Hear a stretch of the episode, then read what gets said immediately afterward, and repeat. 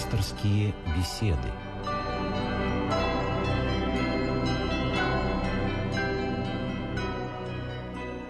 Здравствуйте, уважаемые радиослушатели. В студии Константин Корольков, и мы снова собрались для наших пасторских бесед. Сегодня гость нашей студии, протеерей Павел Великанов. Здравствуйте, отец Павел. Добрый вечер. И я хочу, наверное, сразу поздравить вас с вашими именинами, поскольку сегодня отмечается память апостолов Петра и Павла. И Спасибо, я, насколько Господи. понимаю, сегодня ваши именины. Да, спасибо большое. Вот. И тема нашего разговора давайте, наверное, сегодня тоже посвятим именно этому, это апостольскому служению, и постараемся посмотреть вот в перспективе на то, что было, каковы были апостолы, каковы было апостольское служение в прошлые века, и, может быть, поговорить о том, каково апостольское служение сегодня, есть ли оно вообще как таковое. Поэтому я предлагаю начать нашу программу, может быть, с того, что вы коротко нам напомните все-таки, кто такие были апостолы, что это за служение, которое было передано им от самого Христа. Если мы откроем Священное Писание, Евангелие, мы у всех евангелистов встретим повествование о том, как вокруг Христа образовывался круг самых близких последователей и учеников. Апостол, буквально с греческого, переводится как «посланный». Апостолменос – это значит тот, кто был отправлен для выполнения определенной миссии. И вот все апостолы, они отличались друг от друга и самим образом призвания, и той целью, которую божественный промысел полагал в отношении каждого из них. Сегодня мы празднуем святых апостолов Петра и Павла, и в сопоставлении этих двух ключевых личностей для всей проповеди христианства изумляет, насколько Бог индивидуально подходит к каждой человеческой личности. Апостол Петр призывается вместе со своим братом, апостолом Андреем. Он был человеком семейным, простым, занимался рыбной ловлей, был женат, имел двоих детей. И вот, увидев Христа, услышав его голос, бросает все, оставляет свою семью, оставляет свое занятие и становится ловцом человеков. Апостол Павел прямо противоположная личность во всех отношениях. Это выходец из Тарса Киликийского. Если говорить современным языком, можно смело сказать, что апостол Павел – это такая элита, аристократия своего времени. Иудейская, и, да? Да, да, и своего общества. Он учится среди фарисеев, у ног Гамалиила, который впоследствии также становится христианином. И, естественно, вовсе вообще никогда не видит Христа. За все дни своей земной жизни, пока Спаситель был здесь, на земле, до смерти его и воскресения, апостол Павел с ним нигде не пересекался. Он пересекался только с его учениками. И мы знаем, что апостол, будущий апостол Павел, который носил до своего обращения имя Савла, был страшным и яростным гонителем христиан.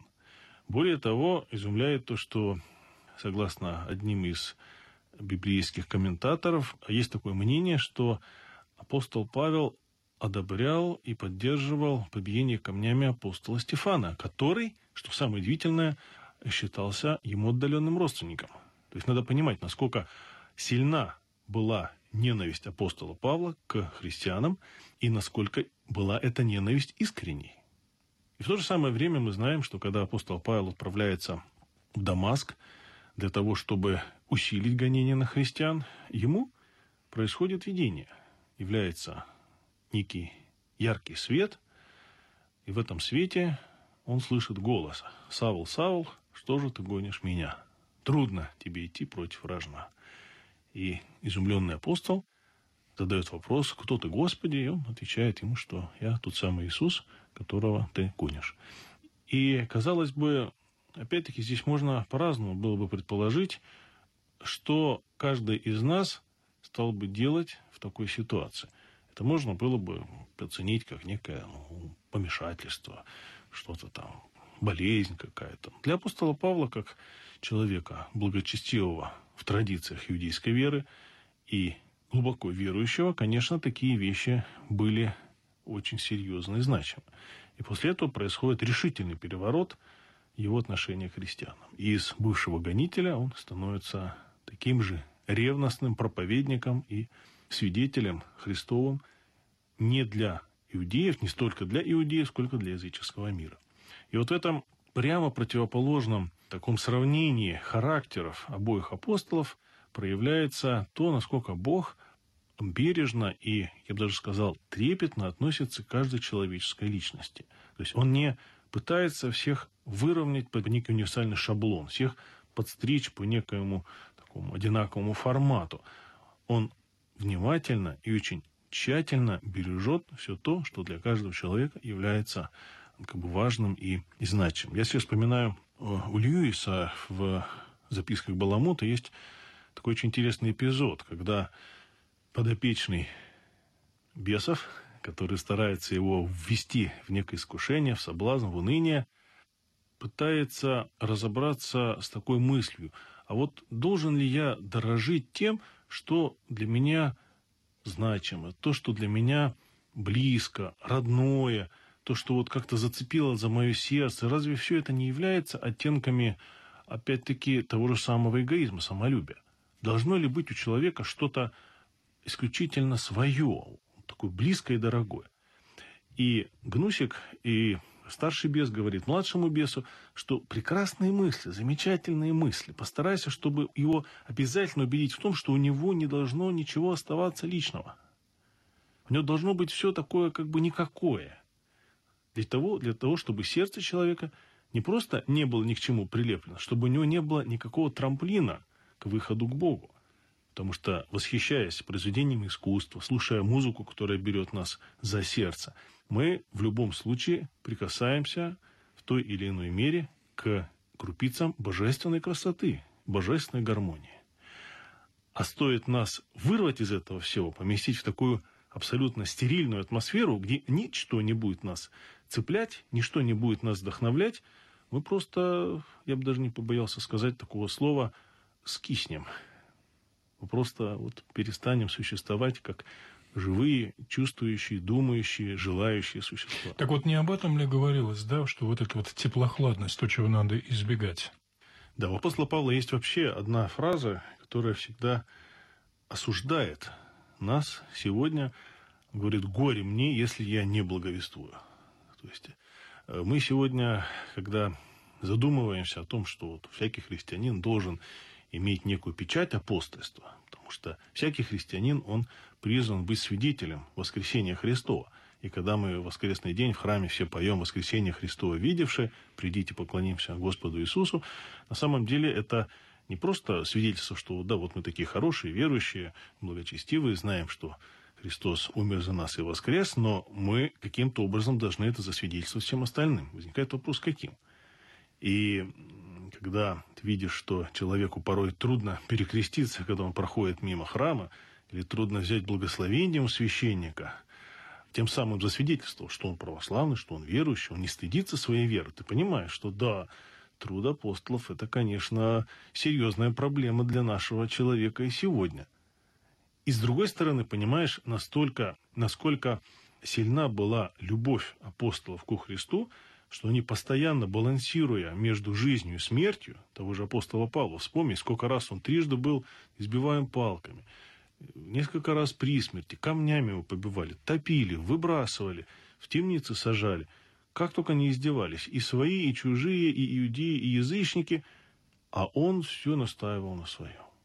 Он бросал все, оставлял тех людей, которые и к нему привязались, и он к ним привязался, не потому что переставал их любить, а потому что его сердце, чем больше отдавало, тем оно больше расширялось. Оно требовало, чтобы всему миру проповедовать Христа Спасителя. И если сегодня так подумать, посмотреть, как апостолы за очень краткий срок обошли огромную территорию, и не просто ее обошли, посмотрев какие там достопримечательности, а превратив эти области в исполненные христианской веры – то понимаешь, что да, действительно, это был некий дар, это был некое такая очевидная глубина свидетельства, которая заставляла замолкнуть как иудеев, противящихся Христу, так и язычников. Почему он говорит, что проповедь о Христе – это, с одной стороны, безумие, с другой стороны, соблазн.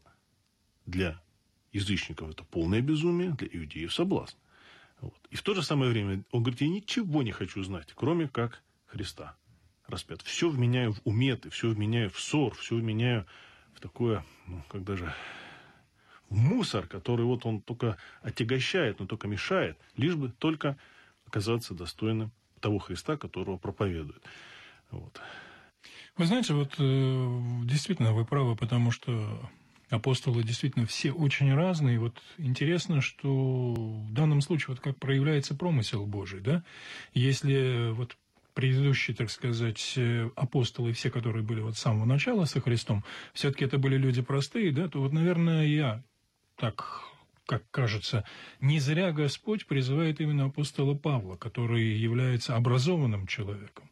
И, с другой стороны, человеком, который, вот недаром его называют апостолом язычников. Ведь, по да. сути дела, христианство вылилось за пределы Иудеи, за пределы иудейской веры, а вылилось именно во весь мир.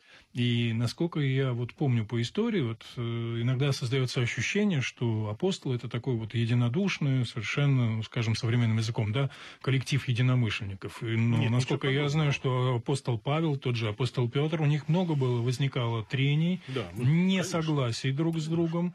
И вот э, этот процесс был не такой простой. Да, мы помним Первый апостольский собор, на котором был серьезный вопрос, стоял вопрос, в общем-то, почти конфликта между апостолами, потому что апостол Петр настаивал на том, чтобы иудеи, принимающие христианство, обрезывались и сохраняли те традиции, те догматические и обрядовые положения, которые требовал Ветхий Завет. То есть, по сути, оставались членами иудейской именно церкви, иудейской религии. Да, так, потому да? что все это богооткровенно, все это вошло в плоть и кровь народа, а от язычников, соответственно, такие вещи уже могли не, не требоваться. Уже можно было не требовать. В то же самое время апостол Павел отстаивал другую точку зрения, что Ветхий Завет, он исчерпал себя, он открывается Христом, он завершается Христом. Христос приходит не для того, чтобы его нарушить или исказить, а для того, чтобы исполнить,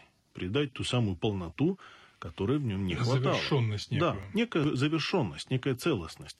Вот поэтому смысл ветхозаветного обрезания, когда есть новозаветное обрезание в форме крещения, погружения в смерть и воскресения Христова, пропадает. Получается, вторичное должно отпасть после того, как есть что-то изначально первичное, более важное и более значимое. Вот. И в то же самое время мы видим что оба апостола, они приходят к единому решению. То есть идея соборности, идея вот этого единодушия при множественности мнений, частных мнений, в то же самое время это единство во Христе, это живое ощущение присутствия Христа и близости Христа в решении принципиально важных вопросов, оно и определяло жизнь церкви все время существования до сегодняшнего дня – несмотря на какие-то разномыслия, разногласия, у нас есть однозначный критерий. Это то, что Христос здесь и сейчас среди верующих.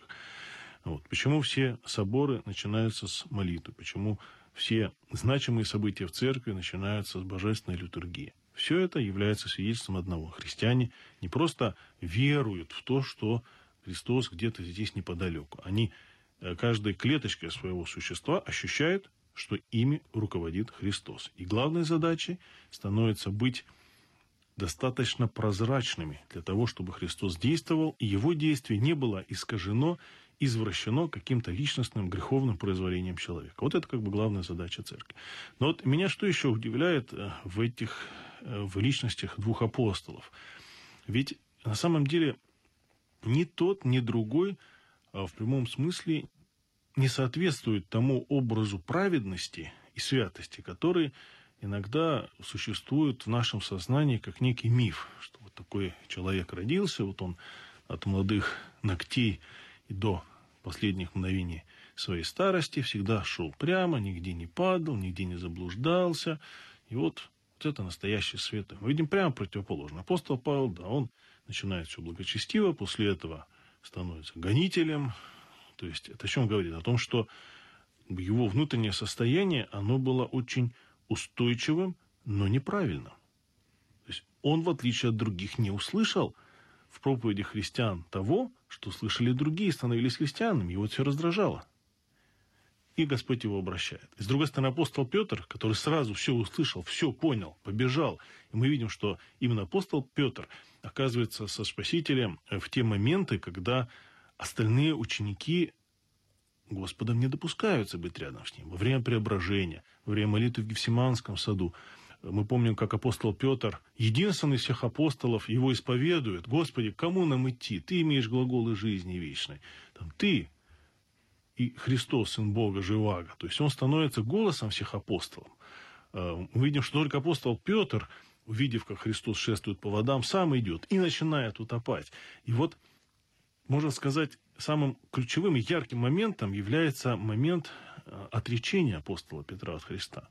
Когда он вот в таком глубоком порыве, Господи, если все от Тебя отрекутся, все Тебя бросят, я Тебя до смерти своей не брошу.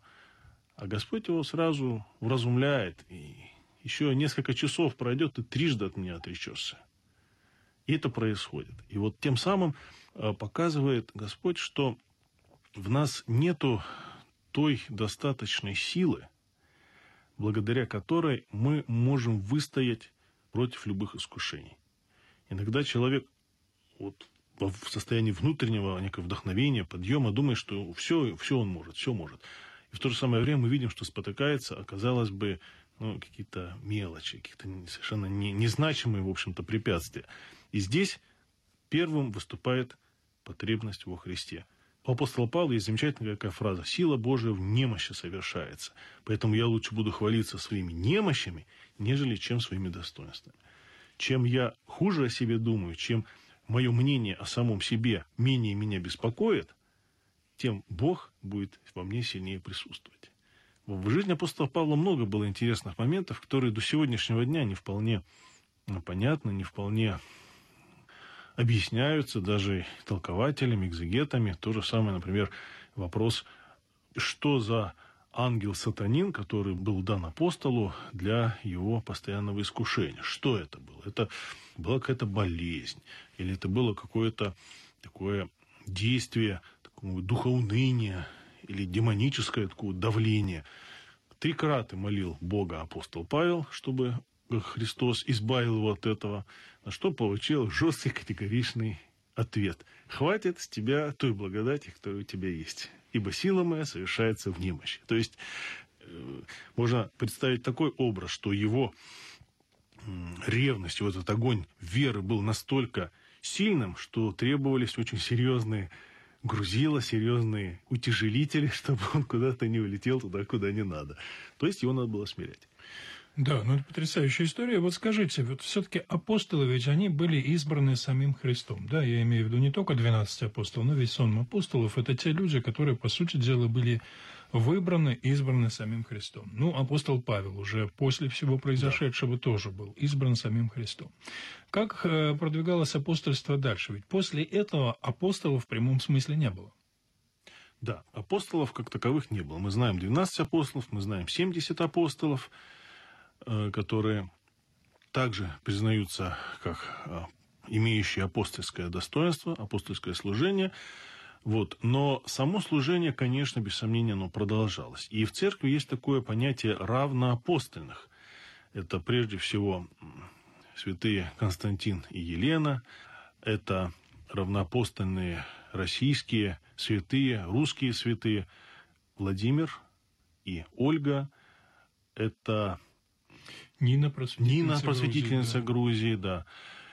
И насколько я помню, святитель Николай, просветитель Японии.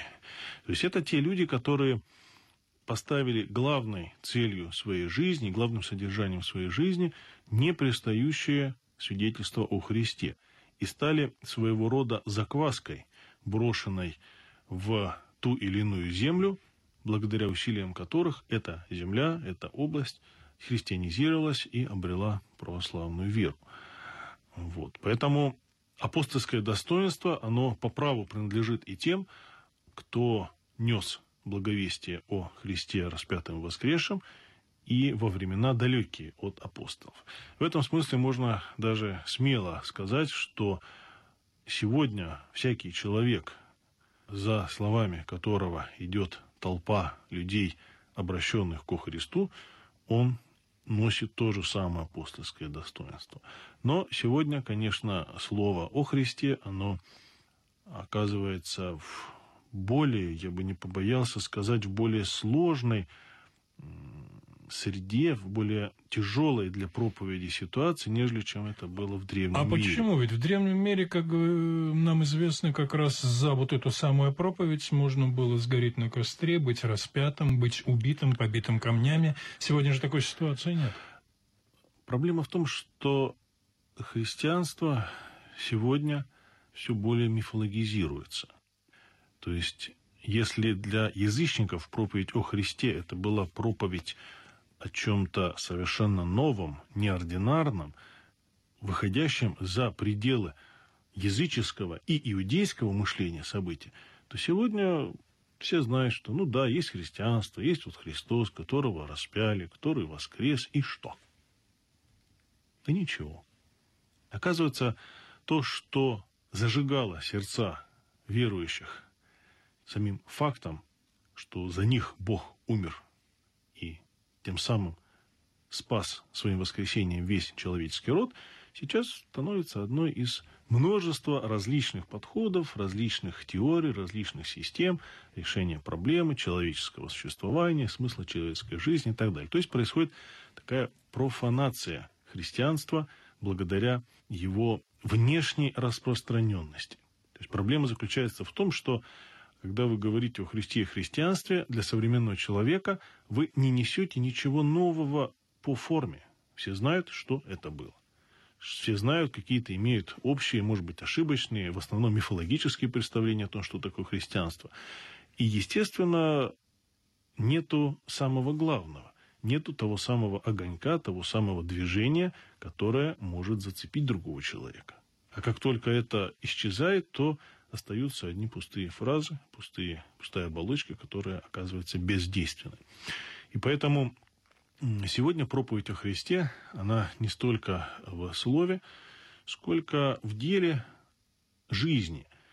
Когда мы видим, что качество жизни христиан, оно решительно отличается от той жизни, которую живет человек неверующий, то это гораздо более яркое свидетельство о действенности христианства и о реальном присутствии Христа в жизни этих людей.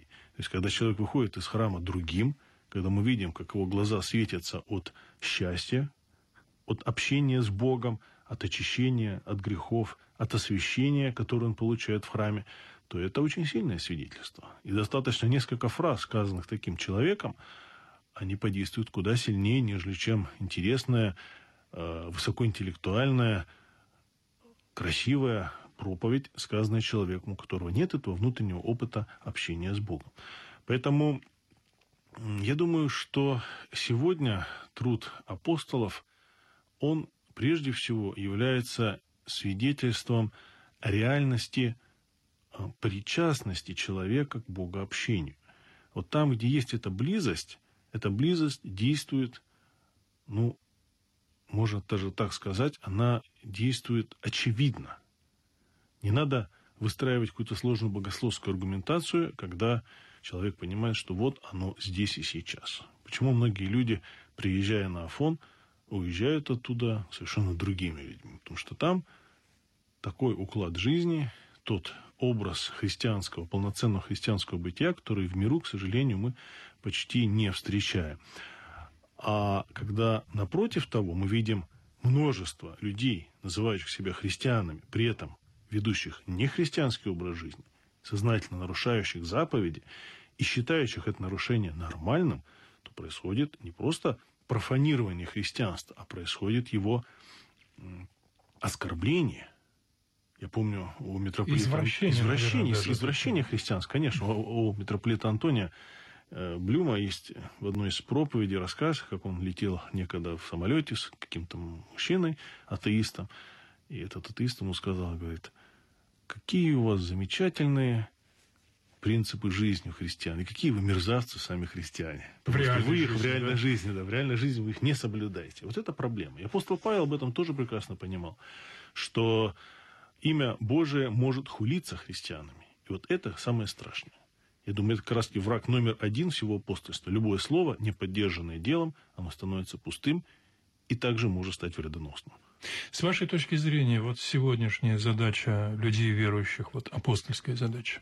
Апостольская задача быть во всем свидетелями о Христе. Во всей жизни христианина, от ежедневного быта до того, как люди празднуют, как отдыхают, как воспитывают своих детей, должен просвечивать лик Христов. Это самая главная задача. Причем, насколько я понимаю, ведь это должно быть выражено во всем, в отношении ко всему, к политике или к жизни, или к искусству, или во всем, в каждом слове должен Да. просвечивать. Но при этом слово христианство там нигде не должно появляться. То есть это должно быть другое качество жизни. Другое качество жизни, обусловленное не воспитанием, не материальными возможностями, а именно близостью ко Христу и реальностью его действия. Ну вот действительно, по плодам судите их, да, вот эта фраза Да. из нашего священного писания, она, наверное, отражает вот эту задачу. Хорошо, я благодарю вас и напомню нашим радиослушателям, что сегодня нашим собеседником был отец Павел Великанов. Ну а мы желаем вам всего самого доброго и с праздником всех верующих христиан. Храни Господь помощи Божией в апостольском служении.